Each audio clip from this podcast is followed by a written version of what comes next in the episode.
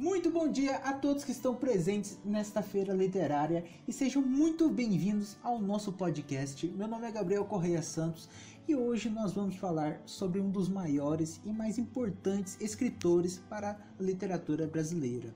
O nome dele era Joaquim Maria Machado de Assis, ou mais conhecido como Machado de Assis. Ele nasceu em 21 de junho de 1839 no Morro do Livramento, no Rio de Janeiro.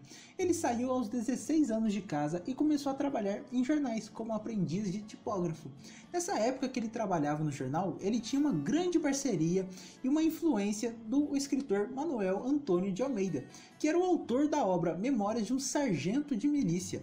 Com essa parceria e essa influência profissional que, que Manuel e Machado possuíam, Machado de Assis ele passou a criar e produzir as suas crônicas, que foram um grande marco da sua carreira por muitos anos. É legal de se destacar que Machado de Assis era um escritor realista, porém, em algumas obras ele trazia esse aspecto do romantismo. Um exemplo disso, em 1864, ele publicou seu primeiro livro de poesias, chamado Crisálidas, que possuía em torno de 29 poemas. Porém, em um certo momento de sua vida, em que ele foi diagnosticado com uma doença chamada epilepsia, ele começou a deixar de lado esses aspectos do romantismo nas suas obras. Começou a trazer para suas obras a sua realidade, aquela realidade que ele estava vivendo, porque quando ele foi diagnosticado com essa doença, ele começou a viver o pessimismo, começou a viver com uma tristeza, com aquela cabeça baixa, com aquela cabeça triste. Então ele começou a levar essa realidade para suas obras e deixou de lado o romantismo. Com isso, ele deu início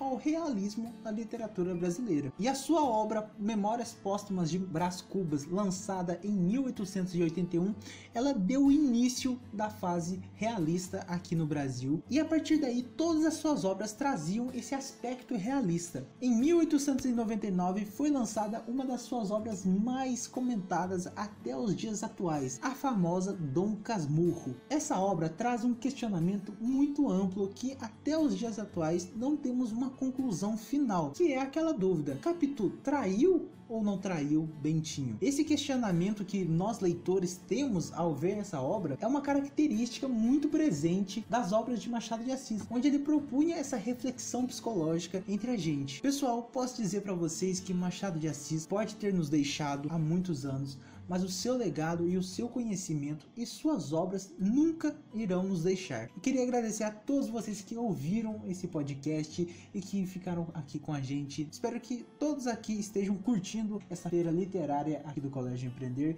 Queria agradecer a cada um de vocês por estarem aqui. Muito obrigado e um grande abraço.